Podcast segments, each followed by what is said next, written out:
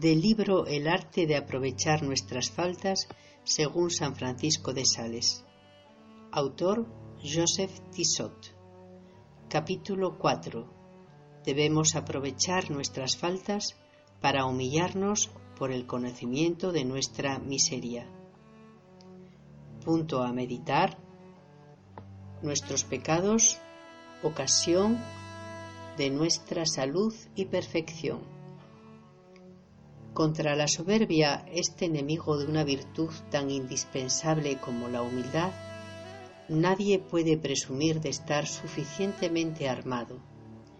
Y puesto que no nos es dado matarlo en esta vida, debemos por lo menos aprovechar todos los medios para debilitarlo y neutralizar sus ataques.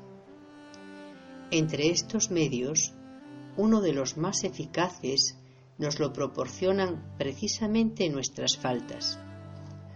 Así como la quijada de un animal fue en manos de Sansón un arma mortal contra los filisteos, de igual manera nuestros pecados, por repugnantes que sean, pueden convertirse en una maza poderosa contra la soberbia y ser ocasión de nuestra salud y nuestra perfección. Efectivamente, si la soberbia es una estimación y un amor desordenado de nuestra propia excelencia, la humildad, dice nuestro santo, es el verdadero conocimiento y voluntario reconocimiento de nuestra miseria.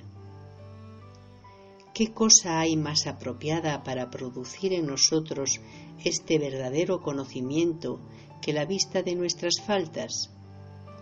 Estas son realmente, según la ingeniosa expresión del padre Álvarez, como otras tantas ventanas por las que penetra una luz abundante sobre nuestras miserias.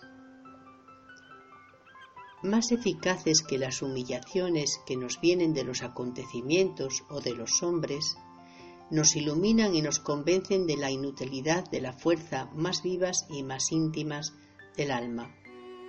Y San Francisco de Sales agrega, este conocimiento de nuestra nada no debe inquietarnos, sino que nos debe hacer mansos, humildes y pequeños delante de Dios. El amor propio es el que nos hace perder la paciencia, el vernos pobres al vernos pobres y miserables. Pero me diréis, soy tan miserable, estoy tan lleno de imperfecciones. ¿Lo veis con claridad? Pues bendecid a Dios que os ha dado este conocimiento y no os lamentéis tanto. Sois dichosos si conocéis que sois más que la misma miseria. Hay que decir la verdad, somos unos pobres hombres que solos no podemos hacer ninguna cosa bien. Os aseguro que seréis fiel si sois humilde. ¿Pero seré humilde? Sí, si queréis serlo. Pues yo quiero, entonces ya lo sois. Pero yo no veo que lo soy. Tanto mejor, porque eso sirve para que lo seáis con más seguridad.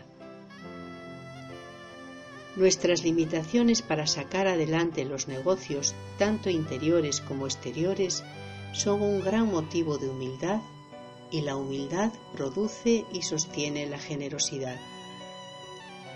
¿Cómo confiar en uno mismo y creer ser algo cuando nos vemos derribados al primer soplo de la tentación?